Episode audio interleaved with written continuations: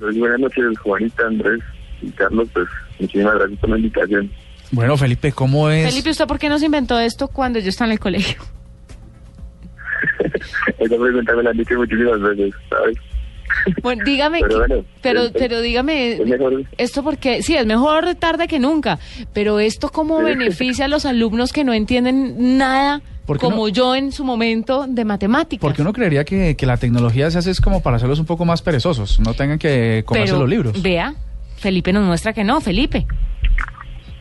Mira que, digamos, eh, desde que lanzamos Tarefa, hemos identificado de pronto como tal lo que les decía al estudiante es una frustración de no entender cómo hacer el ejercicio. Y pues desde ahí arrancó Tarefa, como darle una vuelta de enfoque a que las matemáticas no la debes aprender con una cantidad de problemas, sino también puedes aprender desde la solución. Es que pues, nada más- como tal que Es que nada más la palabra problema ya es un problema. Sí, a, los alumnos no deberían plantearles los problemas. sino Suficientes problemas que uno en la casa como para ir a que le planteen más problemas, ¿no? Pero mire que Eso Fel- decía yo. Felipe tiene toda la razón. Tal vez la culpa no fue mía que no entendí, sino de los profesores que no supieron explicarme el problema. Es muy probable. Es- Eso es verdad. Y digamos, como tal, lo que hemos hecho en el proceso desde haber lanzado la plataforma es identificar, digamos, ahorita los estudiantes mitigaban, o pues en la época de nosotros, porque yo también viví el problema, mitigaban el problema con tutorías. Y pues te gastabas una N cantidad de plata en tutorías, pero pues al final no estabas como aliviando como tal lo que estaba pasando, que era que no entendías cosas en clase.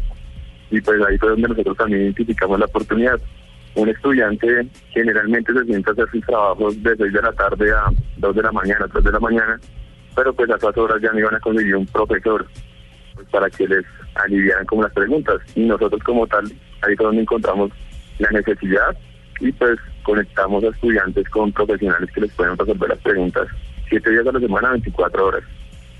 Cuando uno entra a tarefa.co, que es la, la web de, de- su app o de su plataforma, lo que dice es que hay que comprar un paquete de, de preguntas para que ustedes lo resuelvan. Pero entonces, si hay unos, unos profesores que del otro lado del Internet están resolviendo las preguntas, ¿cómo hace la gente o los, los muchachos para, para lo- lograr entender cómo se resolvió y cómo y, y- aprender?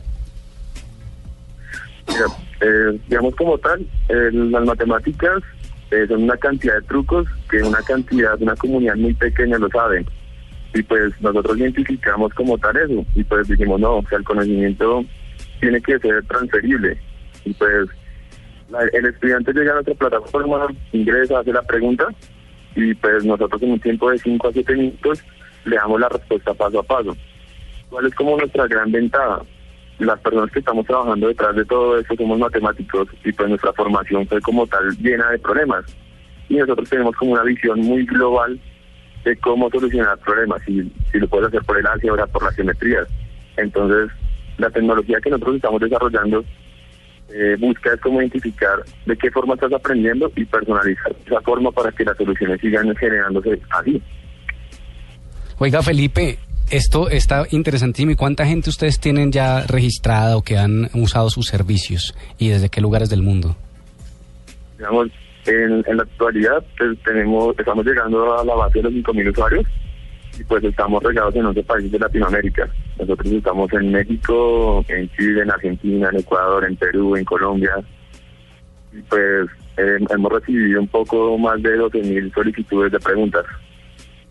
Bueno, y si ustedes tienen un alumno que ven que es como reincidente en las preguntas y vuelve y pregunta y vuelve y pregunta no y vuelve decir- y pregunta y vuelve y Por no decir pregunta. que es brutico. Me gusta ese concepto de reincidente. No, perdón, no hay alumnos brutos. Hay gente que es limitada para ciertos aspectos. Lentico, más bien, lentico. No, hay gente- De lento aprendizaje. Ah, es de lento aprendizaje Ah. y para hacer, mire, hay gente muy buena en español, pero no en matemáticas, hay, muje- hay gente muy buena en matemáticas, pero no es en español. Entonces, con este tipo de alumno, ¿ustedes qué harían, Felipe? ¿Cómo, cómo le dan algo más avanzado o él qué tiene que hacer en su página o en su aplicación para poder entender un poco más, para poder entender finalmente? Nosotros entramos en un proceso de retroalimentación con el estudiante. Eh, nosotros estamos totalmente empeñados como en participar en, la parte del aprendizaje pues para que el estudiante en verdad asimile el conocimiento. Entonces, cuando pasa eso de que muchísimas veces nos preguntan, nos preguntan, sea, no importa cuánto nos puede tardar, Pues porque, sea, digamos hasta el momento, en lo que llevamos de, de prueba del, del producto, no nos, ha, no nos ha pasado eso. Máximo son como tres veces hasta cuando el estudiante dice ya, entendí. Tiene gente muy pila. Porque lo que, te, lo, lo que te estaba diciendo, las cosas son como trucos. Entonces, muchísimas veces lo que tú no entiendes es el truco. Entonces, si tú, si te explico paso a paso cuál es el truco, ya lo coges. De verdad. Oiga, el ¿Será colmo que uno no le enseñaron esos trucos, ¿eso Oiga, se quedaban pero- con los profesores o qué? Hay una cosa, hay una base del método que nos está contando Felipe y es empezar por la solución.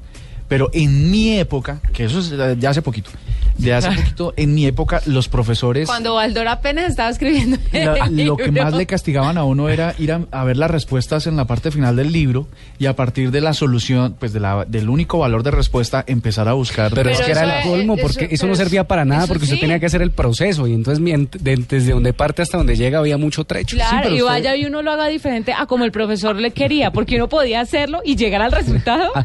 pero no, el profesor no lo quería así. Pero, eh, Felipe, mm, esta aplicación, ¿han pensado de pronto incluir profesores de otras áreas para que no solamente se enfoquen en matemáticas, sino en ciencias, en geometría, en física, en, o- en otras materias?